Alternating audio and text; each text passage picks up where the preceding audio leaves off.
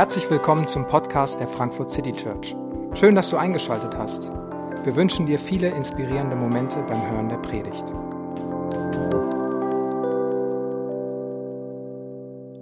Hallo, ich heiße Franzi und bin Gemeindereferentin hier in der Frankfurt City Church. Als es im März ähm, mit den Kontaktbeschränkungen langsam losging und ein möglicher Lockdown schon so in der Luft schwebte, war ich das letzte Mal in einer Gruppe von Menschen, die ich bis dahin noch nicht kannte. Ich finde es immer wieder erstaunlich, wie man im Leben alles so kennenlernt und wie man auch in so einem Setting, in dem Fall jetzt ähm, aber auf einer Hochzeit, so punktuell, wie man da einen persönlichen und tiefgehenden Austausch haben kann. Und vielleicht ahnten wir, dass es das letzte Mal sein würde, wo wir so unbeschwert, ausgelassen ähm, in einer großen Gruppe tanzen und feiern würden für eine Zeit. Denn als ich in den frühen Morgenstunden heimfuhr, da blieb so ein Lächeln auf den Lippen, wo ich dachte, das war irgendwie ein besonderer Abend mit besonderen Menschen. Und dann wurden alle gemeinschaftlichen Events abgesagt und Social Distancing war angesagt. Und obwohl ich ein extrovertierter Mensch bin und mich eigentlich in großen Gruppen pudelwohl fühle, war diese Zeit nicht nur schlecht. Aber ich habe schon gemerkt, in den Wochen und Monaten darauf wuchs die Sehnsucht nach Gemeinschaft und Gemeinschaft über Zoom war für mich echt nur bedingt eine Alternative. Und als ich nach drei Monaten zum ersten Mal wieder in einer größeren Gruppe war, ähm, war ich davor fast ein bisschen aufgeregt und scherzte sogar ein bisschen, ob man das verlernen kann, wie man sich in realer Gemeinschaft verhält. Wie ging es dir denn mit der Sehnsucht nach realer Gemeinschaft? Vielleicht ging es dir wie, die, wie mir und du fühlst einen neuen Schwung, eine neue Sehnsucht nach Gemeinschaft. Vielleicht aber auch nicht. Denn Gemeinschaft ist auch anstrengend und auch herausfordernd oder kann es zumindest sein. Und vielleicht hast du auch festgestellt, dass Abende alleine oder zu zweit auf einer Couch auch ganz schön bequem sind. Ich hatte in den vergangenen Wochen mehrere Gespräche zum Thema Gemeinschaft und bei mir ist das Gefühl entstanden, dass es so zwei Tendenzen gibt. Entweder dass die Vorstellung von Gemeinschaft, wie es nach Corona wieder sein wird, fast in so eine verklärte Ecke gerutscht ist und man sich fragt, ähm, wie, wie, das wieder, wie das wieder werden wird. Oder dass man vielleicht gemerkt hat, eigentlich brauche ich Gemeinschaft gar nicht so sehr und komme ähm, doch mit viel weniger aus, als ich vielleicht ursprünglich dachte. Gemeinschaftssehnsüchtig oder vielleicht doch eher gemeinschaftsträge. Ganz gleich, wie du diese Frage gerade für dich beantworten würdest, wir tragen alle ein Stück weit ein Grundbedürfnis nach Annahme, nach Liebe, nach Gemeinschaft in uns. Wir sehnen uns danach, dass wir gesehen werden, wahrgenommen werden als der, der wir sind, dass wir Spaß haben, was gemeinsam mit erleben, miteinander erleben, voneinander äh, lernen und etwas miteinander teilen. Und dieses Bedürfnis ist von Gott in uns gelegt worden und ist etwas Gutes, auch wenn es sich ganz unterschiedlich äußert. Denn so zwischen dem Grundbedürfnis nach menschlicher Nähe und tiefster Seelenverwandtschaftsverschmelzung ist doch auch eine ganz schöne Skala und wir befinden uns, sehr wahrscheinlich die meisten von uns, irgendwo im Mittelfeld dazwischen. Ich finde es spannend, dass Paulus den, im Römerbrief damit beginnt, dass er seine Sehnsucht nach Gemeinschaft mit anderen ihm sogar unbekannten Christen ausdrückt. Es heißt in Vers 11 und 12 des ersten Kapitels, denn mich verlangt danach, euch zu sehen, damit ich euch etwas mitteile an geistlicher Gabe, um euch zu stärken. Das ist, dass ich zusammen mit euch getröstet werde durch euren und meinen Glauben, den wir miteinander haben. Die Vision christlicher Gemeinschaft ist gegenseitige Ermutigung. Das Miteinander Glauben stärken, Glauben weitergeben, tiefe, echte Liebe erfahren und ein Licht in dieser Welt sein. Gemeinschaft ist für den christlichen Glauben nicht eine Option neben vielen, sondern eigentlich eine Notwendigkeit. John Wesley, ein britischer Theologe des 18. Jahrhunderts, sagte einmal, dass der christliche Glaube eine zutiefst soziale Religion sei, die von der Gemeinschaft und dem Miteinander lebt und für die Gemeinschaft und die Gesellschaft leben soll. Wesley fragte danach, wie sonst sich Glaube äußern sollte, wenn nicht in Gemeinschaft. Wie sollte man sonst ermutigen? Wie sollte man sonst Frieden stiften, nach Gerechtigkeit dürsten, Barmherzigkeit leben, wenn nicht im Umgang mit anderen, im Umgang in dieser Welt? Und es ist eine Vision von Gemeinschaft, in der Glaube wächst, in der Liebe lebendig ist. Und das entspricht auch unserer menschlichen Sehnsucht. Tiefe, echte, zuverlässige, vertrauensvolle Gemeinschaft zu erfahren, in der ich sein darf, in der ich geliebt und gesehen werde, in der ich ankommen darf und angenommen bin. Und Gottes Idee dahinter ist absolut gut und die Sehnsucht danach gehört zu unserem Menschsein. Es ist also diese gute Idee Gottes zu echter Gemeinschaft und unsere Sehnsucht in unserem Herzen.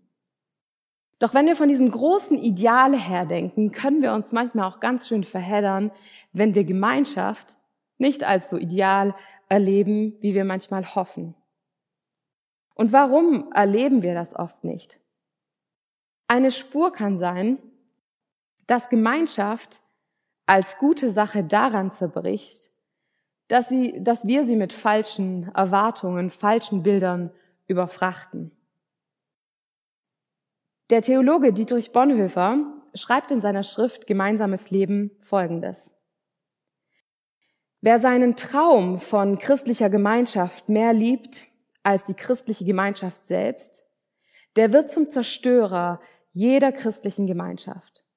Und ob er es noch so persönlich, noch so ehrlich, noch so ernsthaft, noch so hingebend meinte. Wer seinen Traum von christlicher Gemeinschaft mehr liebt als die christliche Gemeinschaft selbst. Was Bonhoeffer hier sagt, ist, dass wir die christliche Gemeinschaft eigentlich crashen, weil wir überhöhte oder falsche Erwartungen an sie haben. Vielleicht sind es ganz normale Bedürfnisse, die uns eigentlich in Gemeinschaft treiben, wie ich möchte auftanken, ermutigt werden, gesehen werden, geliebt sein, angenommen sein. Vielleicht sind es aber auch ganz bestimmte Vorstellungen in unserem Kopf, wie das auszusehen hat. Wenn es mehr Angebote gäbe, wenn wir andere Themen hätten, wenn alle offener wären, wenn XY anders wäre, wenn doch alle nur mehr wären wie ich, wenn wir mehr beten, wenn wir mehr in der Bibel lesen würden, mehr dies oder jenes tun würden. Und in der Realität, in der realen Gemeinschaft kollidieren unsere Wunschbilder. Unsere unterschiedlichen Bedürfnisse treffen aufeinander und wir merken, dass Menschen nicht so sind, wie wir sie gern hätten, dass Menschen sich nicht von uns kontrollieren lassen und unseren Erwartungen. Und wir ziehen uns frustriert aus Gemeinschaft zurück, wenn wir merken, dass es dort nicht das gibt, wonach ich gesucht habe. Eine falsche Erwartung kann auch sein, dass ich eine sehr verklärte Sicht von christlicher Kirche oder christlicher Gemeinschaft habe. Sollte irgendwie schöner sein, frommer sein. Vielleicht sollte es auch einfach einfacher, natürlicher sein. Perfekter vielleicht.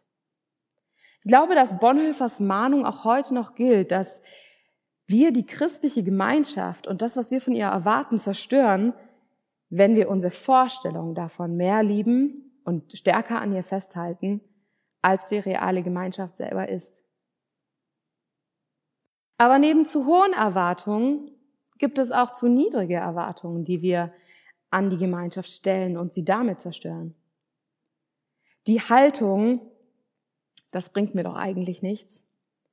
Eigentlich könnte ich meinen Glauben auch alleine leben. Ich brauche Gemeinschaft eigentlich nicht. Lässt uns in einer reservierten Haltung am Rand stehen. Sie hält zurück, sie investiert wenig. Man möchte vom Rand aus irgendwie Teilhaber an einer Gemeinschaft sein, diese anzapfen. Vielleicht halten auch Verletzungen und Ängste niedrige Erwartungen niedrig. Was ist, wenn ich mich öffne und verletzt werde? Vielleicht hast du auch negative Erwartungen mit christlicher Gemeinschaft gemacht und sie haben dich vorsichtig gemacht, dich neu hineinzubegeben. Vielleicht treibt dich auch eine Angst oder der Gedanke um, was ist, wenn diese Menschen wirklich wüssten, wie es in mir drin aussieht? Wenn sie meine Sünde, meine Ängste sehen würden? Wenn, wenn die Dunkelheit in meinem Leben unzumutbar scheint? Und vielleicht kam es gerade in den vergangenen Monaten dazu, dass die ein oder andere Erwartung sogar vertieft wurde. Vielleicht eben die Sehnsucht nach Gemeinschaft, die unsere Erwartungen hochgeschraubt hat. Vielleicht aber auch die geringe Erwartung. Vielleicht kennst du aber auch beides. Zu hohe Erwartungen, zu niedrige Erwartungen, vielleicht in unterschiedlichem Maße zu unterschiedlichen Zeiten. Aber in dieser Unterschiedlichkeit an Erwartungen, an Bedürfnissen, an Persönlichkeiten, in, de, in dieser Unterschiedlichkeit treffen wir aufeinander. Und da verwendet Paulus dieses Bild des Leibes und es wird zum Ausdruck gebracht in Römer 12. Er schreibt, denn wie wir an einem Leib viele Glieder haben, so sind wir die vielen ein Leib in Christus. Das Bild des Körpers zeigt auf, dass christliche Gemeinschaft kein homogener Haufen sein soll, sondern in seiner Verschiedenheit erst zum Ziel kommt. Es ist nicht Uniformität das Ziel christlicher Gemeinschaft, sondern eine Einheit, die aus der Verschiedenheit heraus gelebt und erlebt wird. Und was braucht es dafür?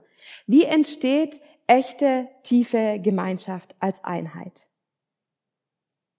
Das Bild des Körpers ist nicht nur hilfreich, dass wir uns unserer Verschiedenheit bewusst sind und bleiben, sondern dass wir uns immer wieder darauf ausrichten, dass der gesamte Körper in Jesus verbunden ist und von ihm als Mitte zusammengehalten wird.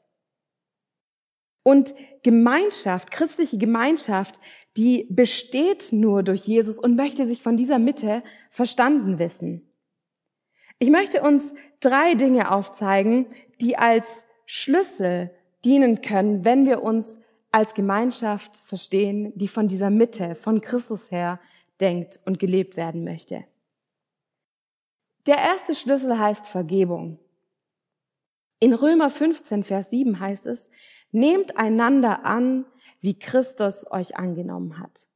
Nehmt einander an, wie Christus euch angenommen hat.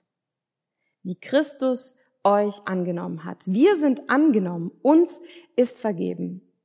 Die Bibel sagt uns, dass Jesus uns angenommen hat, als wir noch Sünder waren, mit unseren Fehlern, mit unseren Eigenarten, mit unserer gesamten Persönlichkeit, mit unserer Geschichte. So stirbt Jesus für uns. Er nimmt uns an, er zeigt uns seine völlige Hingabe, er geht bis ins Äußerste, um uns zu zeigen, wie geliebt wir sind. Es ist eine Liebe, die akzeptiert, die aufopferungsvoll gibt und liebt und die uns allen gilt. Wir sind bedingungslos angenommen, befreit, versöhnt mit Gott. Und in der Aufforderung, nehmt einander an, wird das als Ausgangsbasis genommen. Und vor diesem Hintergrund, dass Christus mich angenommen hat und ich aufgefordert bin, den anderen genauso anzunehmen, begegne ich einem anderen befreiten, versöhnten Sünder auf Augenhöhe. Und in dieser Befreiung, die jeder erlebt, da darf ich den anderen annehmen. Da darf ich dem anderen begegnen. Vergeben immer wieder aufs Neue, so wie Christus mir vergeben hat. Und Vergebung bedeutet Freiheit wiederum zu schenken. Freiheit davon, dass ich auf meine Wünsche und Sehnsüchte in Gemeinschaft fixiert bin und Menschen damit überfrachte. Und diese Vergebung, die von Jesus kommt und dem anderen gilt, die braucht es immer wieder neu, braucht es täglich, weil Menschen an uns schuldig werden und auch wir Fehler machen und schuldig werden. Und dem anderen die Fehler nicht nachzutragen und vorzuhalten, dem anderen die Freiheit zu schenken, die wir selbst empfangen haben, indem wir schnell vergeben, ist ein zentraler Schlüssel für Gemeinschaft. Ein zweiter Schlüssel. Ein zweiter Schlüssel ist Offenheit. Offenheit gegenüber dem, was Gemeinschaft eben ist und sein kann und nicht dem, was ich davon erwarte. Es ist Offenheit, eine offene Haltung, die fragt, was ich beizutragen habe. Paulus sagt den Christen in Rom, dass er sich nach Gemeinschaft mit ihnen sehnt und sich darauf freut, dass er sie mit seiner geistlichen Gabe stärken, ähm, stärken kann. Sprich, der Blick von Paulus geht darauf, was er in diese Gemeinschaft reinzugeben hat, wie er diese Gemeinschaft bereichern kann mit dem, was Gott ihm anvertraut hat. Das Ziel von Gemeinschaft ist, dass wir das einander geben, was Jesus uns schenkt. Den Trost, den wir empfangen, die Liebe, die wir von ihm bekommen, Hilfe, Verständnis, deine Gaben, deine Talente, aber auch deine ganze Geschichte, deine Persönlichkeit. Sie kann ein Beitrag zu dem sein, wie Gott dem anderen begegnen möchte. Es ist wieder Bonhoeffer, der sagt, Christen begegnen einander als Bringer der Heilsbotschaft. Als solche lässt Gott sie zusammenkommen und schenkt ihnen Gemeinschaft. Christen begegnen einander als Bringer der Heilsbotschaft. Als solche lässt Gott sie zusammenkommen und schenkt ihnen Gemeinschaft. Als Menschen, die von Jesus empfangen, werden wir zum Träger seiner, seiner Gaben, seiner Hoffnung, seiner Liebe, seiner Freude, seiner Ermutigung. Und jeder von uns leistet einen einzigartigen Betrag, Beitrag zur Gemeinschaft, so wie jedes Körperteil unverzichtbar ist. Wir alle haben etwas beizutragen, was den anderen hilft, was den anderen ermutigt, was dem anderen das Evangelium bringt. Und für diejenigen von uns, die hohe oder bestimmte Erwartungen an Gemeinschaft haben, fordert dieser Aspekt der Offenheit heraus weil ich kann Gemeinschaft nicht kontrollieren, künstlich erzeugen, sondern ich kann mich nur offen auf sie einlassen und das empfangen, was der andere mir zu geben hat. Wir können nur dankbar und empfangend sein, was von dem anderen kommt und nicht ihn mit seiner, mit unseren Forderungen überlasten, ohne die Gemeinschaft zu zerstören. Gemeinschaft entsteht in dem Maße, in dem sich jeder Einzelne eben einbringt, mit seiner Gabe, mit seinem Wort, mit seinem Anteil, den Jesus ihm geschenkt hat. Ein zweiter Schlüssel ist also Offenheit. Offenheit, das zu empfangen, was der andere mir zu geben hat und Offenheit, das einzubringen, was ich selbst empfangen habe. Ein dritter Schlüssel. Ein dritter Schlüssel ist Verletzlichkeit. Mut, einen Einblick in das zu geben, was mich ausmacht, was mich beschäftigt, was mich quält. Und dieser dritte Schlüssel, der erfordert Mut. Und ich glaube, es ist eine universale Angst in uns Menschen, auch mehr oder weniger, dass wir irgendwie glauben, dass Menschen uns nicht lieben würden, wenn sie wirklich wüssten, wie es in uns aussieht. Und diese Angst mag ganz unterschiedliche Hintergründe oder Beweggründe in uns haben. Aber unsere Menschenfurcht hält uns ab, uns in tiefe Gemeinschaft, in, in tiefgehende Gemeinschaft zu begeben. Ich muss sagen, dass ich in meinem Leben immer wieder überrascht werde, was passiert, wenn Menschen ehrlich werden, sich öffnen und wirklich Einblick geben in das, was in ihnen los ist. Das habe ich schon bei anderen erlebt und das erlebe ich selber. Dort, wo ich mich traue, etwas etwas preiszugeben, Einblick zu geben, da werde ich nicht weniger geliebt, sondern meistens mehr geliebt. Wie entwaffnend und gemeinschaftsstiftend doch Ehrlichkeit sein kann. Aber auch Verletzlichkeit innerhalb von Gemeinschaft braucht Gegenseitigkeit. Und wenn nur eine Person sich öffnet, entstehen oft Gefälle oder Schräglagen in Gemeinschaft. Und wenn keiner tiefer blicken lässt, bleiben wir alle an der Oberfläche. Manchmal braucht es eine Person, die mutig ist und ehrlich wird, was dann ein Türöffner ist für tiefergehende Gemeinschaft, tiefergehende Gespräche, ehrlichere Worte. Und vielleicht fällt es dir schwer, dich zu öffnen. Vielleicht hast du Angst vor Verletzungen. Vielleicht hast du damit auch keine Erfahrung, wie das, wie das geht. Und vielleicht fühlst du dich auch so, als hättest du da nichts anzubieten. Und mein Wunsch und mein Gebet ist, dass du dich da überwindest. Nicht aus Druck heraus, sondern aus der Überzeugung, dass Gott dich überraschen möchte mit tiefer Gemeinschaft. Dass er dich überraschen möchte mit dem, was er anderen Menschen gegeben hat, um dich zu ermutigen. Dass du gesehen wirst und angenommen wirst, so wie Christus den anderen angenommen hat, wie er dich angenommen hat. Denn alles, wonach wir uns sehnen, ist auch bei Christus und in seiner Gemeinschaft zu finden. Und wenn du dich nicht öffnest, wenn du dich nicht verletzlich machst, wenn du nicht offen bist, wenn du nicht vergebungsbereit ist, dann bereit, vergebungsbereit bist, dann fehlt der Gemeinschaft etwas. Denn dein Beitrag, deine Perspektive, deine Geschichte, deine geistliche Gabe von Gott ist wichtig für die Gemeinschaft. Gemeinschaft kann nicht in Distanz von außen angezapft werden, sondern sie entsteht in dem, dass sich jeder einbringt. Und echte Gemeinschaft ist nur so echt, wie sich jeder Einzelne ihr öffnet und sich einbringt. Das hört sich vielleicht irgendwie anstrengend an. Und ich würde sagen, ist es auch. Gemeinschaft funktioniert sehr viel mehr wie ein Gang ins Fitnessstudio als ein Kinobesuch. Es braucht Übung darin. Es braucht Ausdauer. Es braucht Überwindung. Überwindung, dass wir von unserer Couch immer mal wieder hochkommen. Überwindung, dass wir nicht der Trägheit erliegen, sondern daran glauben, dass Gott Gemeinschaft als lebendigen Leib schenken möchte, der einander und der Welt dienen soll. Es braucht immer wieder aufs Neue einen Neuanfang und Mut dazu, dass wir nicht von unseren Verletzungen und negativen Erfahrungen stehen bleiben und das die prägende Richtung in unserem Leben wird, sondern dass wir neu diese Vision Gottes in unserem Leben erleben, erkennen, ihr nachfolgen.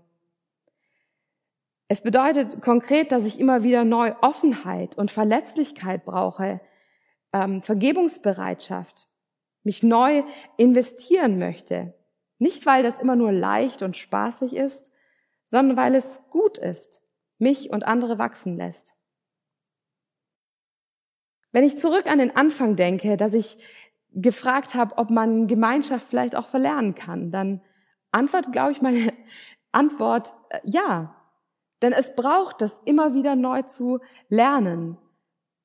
Und die Frage, die uns dabei begleiten kann, ist, was kann ich neu beitragen? Was kann ich neu beitragen für die Gemeinschaft? Denn ich darf, auch wenn ich es verlerne, doch immer wieder neu einen Anfang wagen weil Jesus es schenken möchte. Was kannst du beitragen für die Gemeinschaft, für die Gemeinde, für deine Lounge, für deine Kleingruppe, für deine Familie? Du und ich, wir können das nicht aus uns selbst heraus, sondern allein aus der Kraft von Jesus, die uns zusammenhält, als Leib zusammenstellt und im Glauben wachsen und aufblühen sehen möchte. Und ich wünsche uns allen, dass wir jeden Tag aufs Neue ermutigt werden, uns einzubringen, nicht müde werden, das, was wir von Jesus empfangen haben, weiterzugeben. Wir hoffen, die Predigt hat dich inspiriert. Wenn du uns kennenlernen möchtest, dann schau einfach mal auf unsere Homepage www.frankfurtcitychurch.de oder besuch uns in unseren Gottesdiensten. Bis dann!